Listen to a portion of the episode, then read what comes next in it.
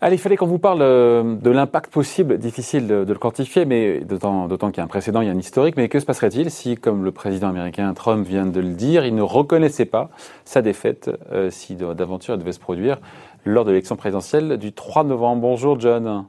Bonjour David. John Plassard, conseiller en investissement chez, chez Mirabeau.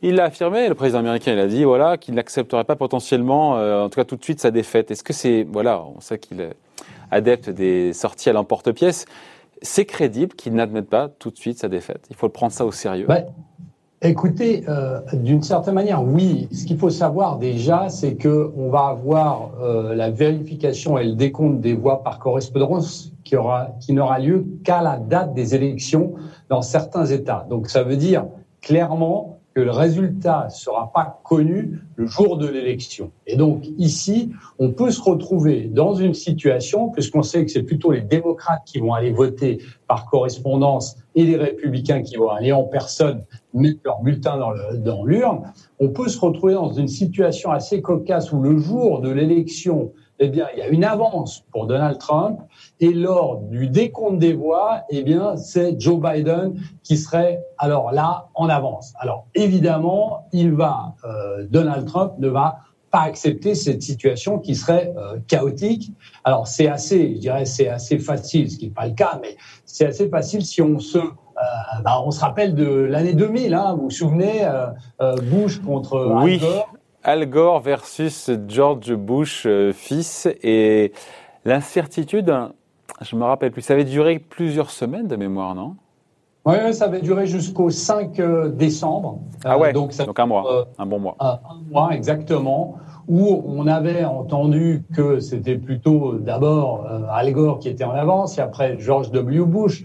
Après, on se souvient que le frère de George Bush... Jeb Bush, gouverneur de Floride était en Floride, hein, le, le, le, responsable à Floride, et donc euh, il y avait eu euh, des recomptages des voix. Ça avait été un chaos total. Et pendant ce pendant cette période, pendant ce mois, eh bien, on avait vu les marchés financiers qui avaient euh, qui avaient fortement. Qu'est-ce qui s'était passé justement? Comment avaient répondu, évolué les différentes classes d'actifs pour le coup? Bah, C'était assez intéressant parce qu'on avait vu que, par exemple, le S&P 500 avait baissé jusqu'à 6% pendant ce recomptage des voix. Donc, on avait vu qu'évidemment, c'était une faiblesse. On avait vu le dollar, évidemment, qui avait aussi baissé, hein, environ 1%. Le 10 ans américain, le rendement du 10 ans américain qui avait baissé près de 10%, mais il faut rappeler qu'à l'époque, vous savez qu'aujourd'hui on est à 0,7%, mais à l'époque on était à 5,8%, donc les proportions sont un peu différentes. Et puis on avait un actif comme l'or, hein, qui euh, un papier euh, plutôt sécurisé, bah, qui avait progressé de, de, plus de 4% durant cette période euh, qui était totalement incertaine. Donc aujourd'hui, ce qu'on peut dire, c'est qu'on peut vraiment, avec une grande vraisemblance, se retrouver euh, dans la même situation qu'en l'année 2000, où on aurait plusieurs semaines où euh, on ne connaîtrait pas le président euh, américain. D'autant que les, quand on voit les sondages, les courbes se rapprochent toujours en défaveur du président Trump, mais quand même, c'est en train de se rejoindre un petit peu, non? C'est plus serré. Ça, et puis, on sait très bien qu'il y a une marge d'erreur, hein, comme dans toutes les, élections. On sait qu'il y a beaucoup de personnes euh, qui, lorsqu'elles répondent à ces sondages, eh ben, n'admettent pas qu'elles veulent voter pour euh, pour euh, le président actuel, euh, qui est quand même assez décrié.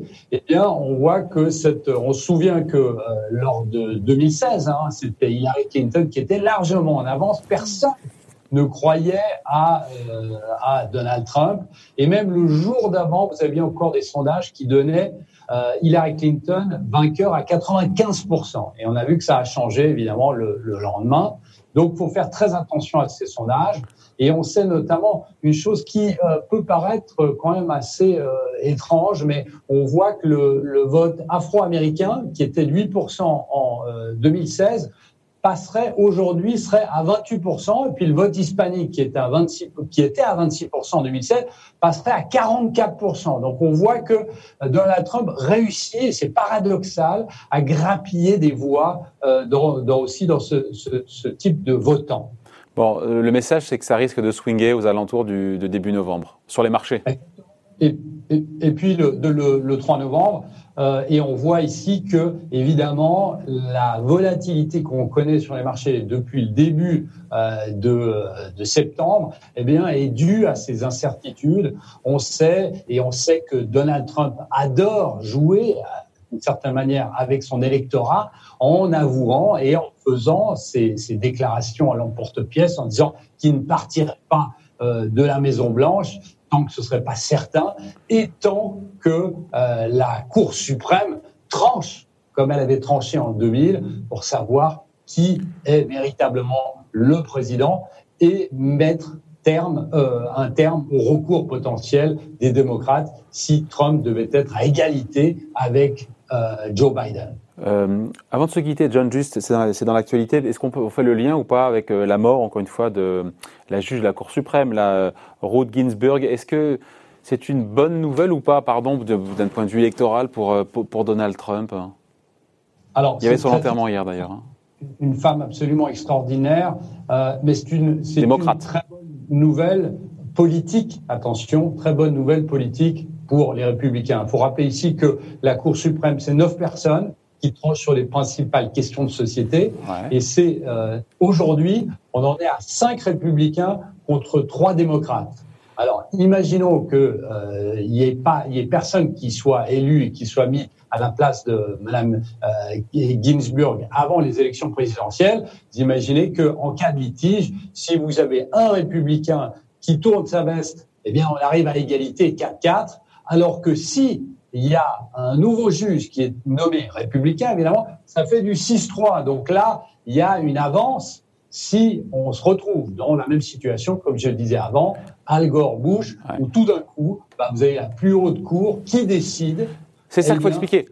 C'est que ça, ça sera le rôle de la plus haute cour, la Cour suprême, de décider qui sera le futur président des États-Unis. Alors, c'est le rôle de la Cour suprême de mettre un terme au recours possible. Ah. C'est ce qui avait été en l'an 2000, et ils disent maintenant stop, euh, on décide ce que disent ben, euh, les, les, les, sondages, enfin pas les sondages, mais les bulletins qui ont été qui ont été qui ont été décomptés. Et c'est eux qui disent maintenant stop, donnez le nom d'un président. Donc c'est une bonne nouvelle politique pour Donald Trump, qui on imagine d'ailleurs ça doit, ça doit tomber dans les prochaines heures, qui doit désigner un nouveau un nouveau juge, un nouveau membre de la Cour suprême en remplacement de Mme euh, Ruth Ginsburg. Exactement, et je le répète, donc ça fera du 6, 6 républicains et 3 démocrates, et si vous avez un républicain, un juge qui retourne sa veste, bah, ça fait quand même du 5-4, et donc à ce niveau-là, bah, il y a une avance, et puis il faut rappeler que ces juges sont nommés à vie, hein, donc euh, ça donne aussi de l'espoir, entre guillemets, l'espoir politique aux républicains que durant les 15, 20 ou 25 prochaines années, eh bien, on a une avance large des républicains à la Cour suprême américaine. Voilà, merci beaucoup. Explication signée John Plassard pour la Banque Mirabeau. Merci John. On se voit vendredi prochain. Au revoir. Bye.